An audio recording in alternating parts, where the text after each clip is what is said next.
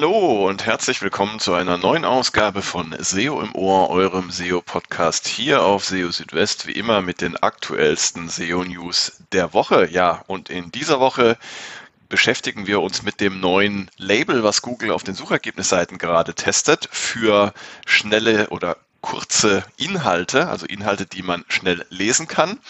Und ähm, dann wollen wir uns mit der Frage beschäftigen, ob es jetzt endlich keine Diskussion mehr um eine bestimmte Mindestwortanzahl gibt auf Webseiten oder in Beiträgen. Es gab aber auch noch eine Reihe von anderen spannenden Nachrichten äh, aus Sicht der SEO in dieser Woche. Und äh, zwar das Helpful Content Update, das immer noch läuft, zeigt nach wie vor nur recht wenig Wirkung auf den Suchergebnisseiten, zumindest in der Breite. Bei einzelnen Websites mag das anders aussehen. Und ja, ähm, dazu hat sich jetzt ähm, auch Google in Person von Danny Sullivan geäußert, was er so erzählt hat dazu, dazu später mehr. Google setzt beim Crawlen neuer Verzeichnisse auf Signale der gesamten Website. Soft 404 Fehler können das Crawl-Budget belasten und Google bringt vier konkrete Beispiele für bessere Meta-Descriptions. Das alles in dieser Ausgabe von SEO im Ohr.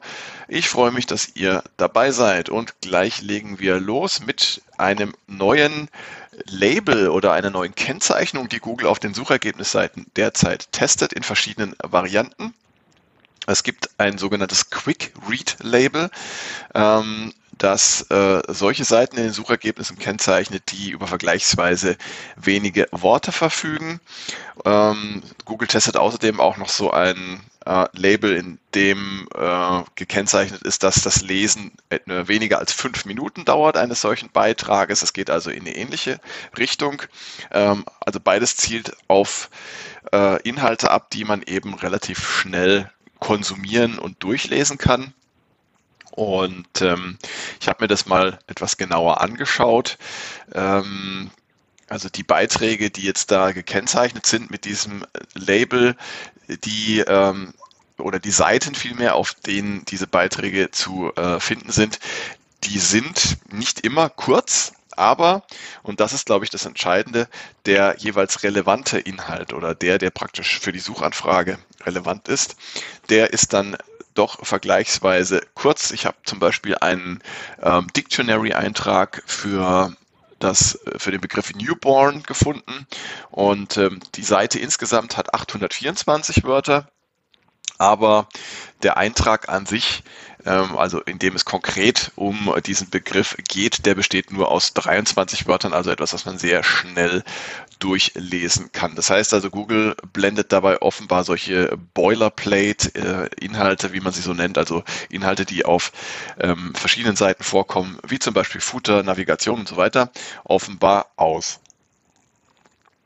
Das Ganze ist natürlich vor allem deshalb spannend, weil es in der SEO ja immer wieder die Diskussion gibt um die Frage äh, einer bestimmten Mindestwortanzahl. Und, und dieses neue Label, was Google jetzt anzeigt, das zeigt ja eben genau in die andere Richtung. Das heißt, da werden Inhalte hervorgehoben, die besonders kurz sind. Und ähm, das ist aus meiner Sicht auch durchaus sinnvoll, denn nur dann, wenn man es schafft, auf einer Seite die relevanten Informationen in kurzer und prägnanter Form wiederzugeben, ähm, dann bringt die Seite auch einen wirklichen Mehrwert. Man entdeckt ja oder sieht ja leider noch allzu oft ähm, Seiten, die ja mit möglichst vielen ähm, flankierenden Informationen und Inhalten ausgestattet sind, ähm, die aber für die eigentliche Suchanfrage gar nicht interessant sind. Ähm, Klassiker sind ähm, ja Kategorieseiten in Online-Shops, die dann äh, zu einem bestimmten Produkt oder einer Produktart dann ähm, die gesamte Entstehungsgeschichte von der Erfindung bis zur heutigen Zeit darstellen, was aber für, für äh, potenzielle Käuferinnen und Käufer gar nicht äh, ja, von Wichtigkeit ist. Oder man muss ja häufig auch sehr weit runter scrollen in bestimmten Beiträgen, um dann auf die Information zu stoßen, die man eigentlich haben möchte. Und genau das ähm, könnte man mit einem solchen Quick äh, Read Label vermeiden. Finde ich also eine spannende Sache. Müssen wir mal schauen, ob Google es dann tatsächlich ausrollt auf breiter Ebene. Ich persönlich fände es ja, spannend und auch ähm, hilfreich.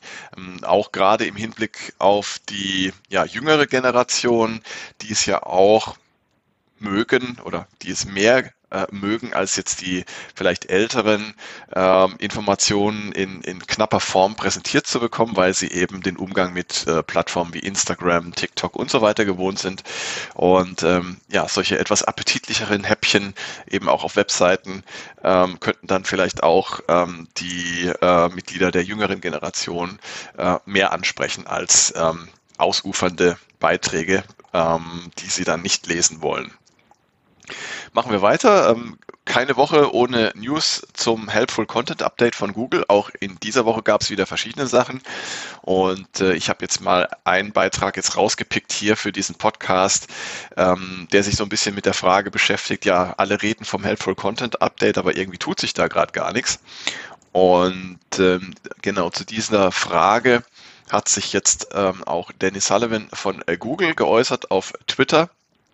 Ähm, er hat zunächst einmal geschrieben, das Update sei noch nicht vorbei und es sei außerdem auch Gegenstand kontinuierlicher Verbesserungsbemühungen. Ähm, und die Ratschläge, die Google zu dem Update gegeben hat, die sollten von äh, SEOs und Content Creators auch berücksichtigt werden. Und ja, Dennis Sullivan hat gemeint, über manche Reaktionen nach Ankündigung eines Updates, da könne er nur lachen. Ähm, denn große Updates sind eben nicht automatisch mit gigantischen Verschiebungen der Rankings verbunden.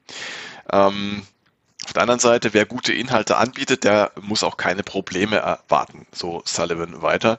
Außerdem kann es sein, ähm, dass gerade diejenigen, die ähm, ja aufgrund problematischer Inhalte Verschlechterungen erfahren, dass die sich jetzt eher nicht äh, äußern oder dass sie eher zurückhaltend sind in ihrer Reaktion. Das heißt, dass man da vielleicht gar nicht so viel mitbekommt.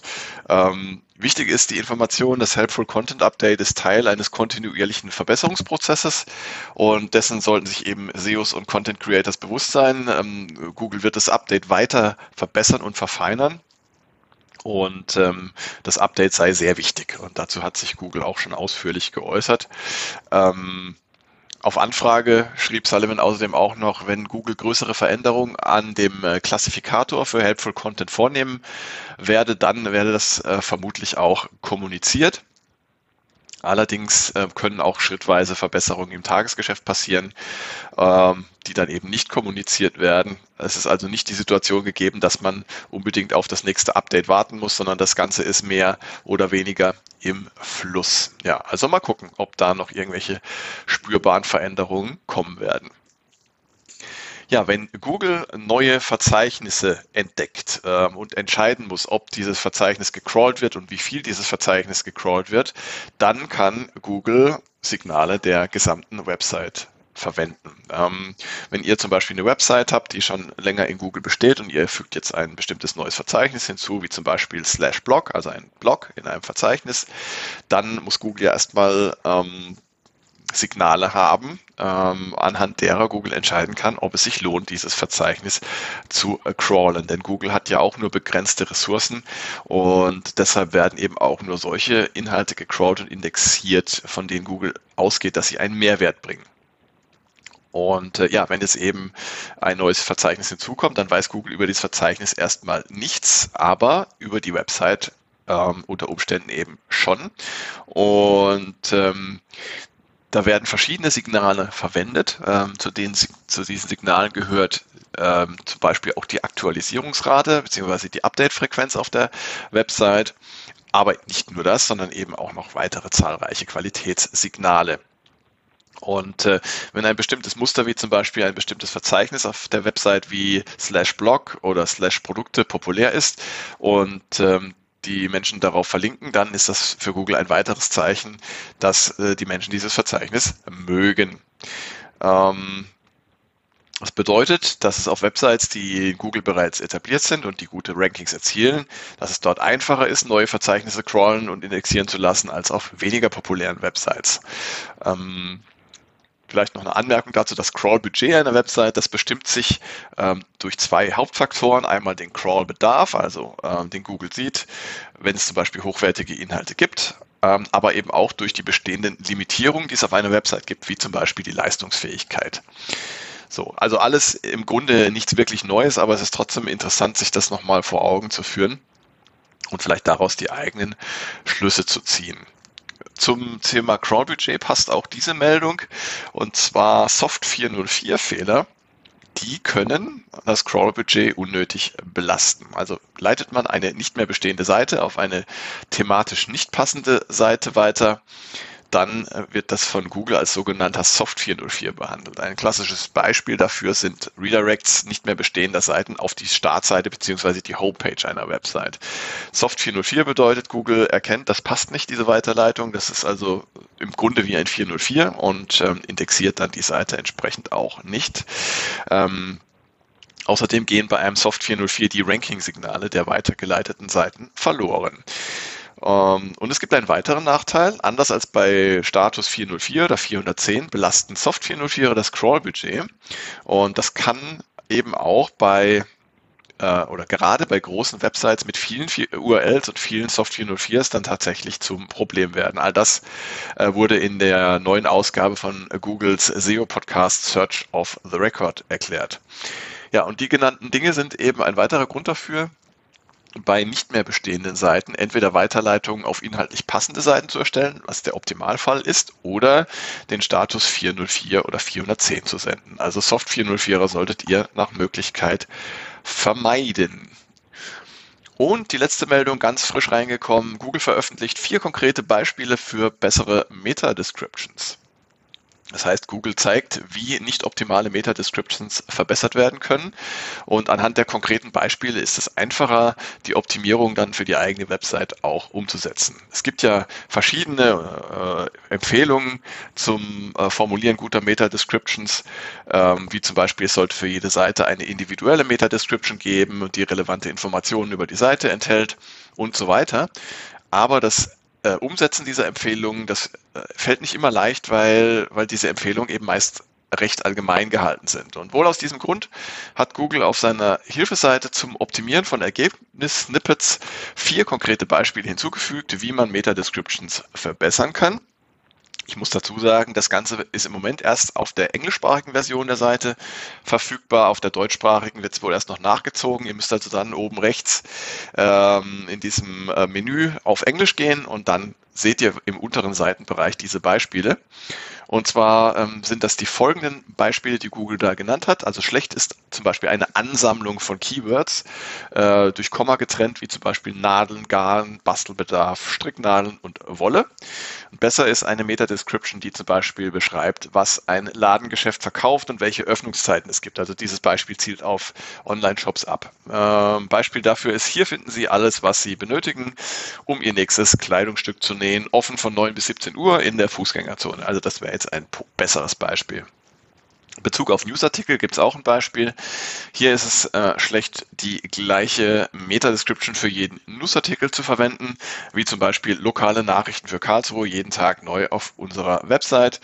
Ähm, besser ist es, eine individuelle Meta-Description für jeden einzelnen Newsartikel zu haben, wie zum Beispiel eine Serie von Diebstählen beschäftigt die Menschen in Karlsruhe, besuchen Sie unsere Website für den neuesten Stand. Schlecht ist es außerdem, in der Meta-Description die jeweilige Seite nicht zusammenzufassen. Äh, zum Beispiel einfach einen Einleitungssatz zu nehmen aus dem Text, äh, wie Eier können ein Quell der Freude im Leben sein. Ich erinnere mich noch, jeden Morgen frische Eier aus dem Hühnerstall geholt zu haben. Besser ist es, wenn die Meta-Description die relevanten Inhalte der Seite zusammenfasst, wie zum Beispiel, hier lernen Sie in weniger als einer Stunde, wie Sie Eier zubereiten können, als gekochtes Ei, Spiegelei, Rührei oder pochiertes Ei. Ja, und das äh, vierte Beispiel, äh, zu kurze Meta-Descriptions sind ebenfalls schlecht. Beispiel Druckbleistift.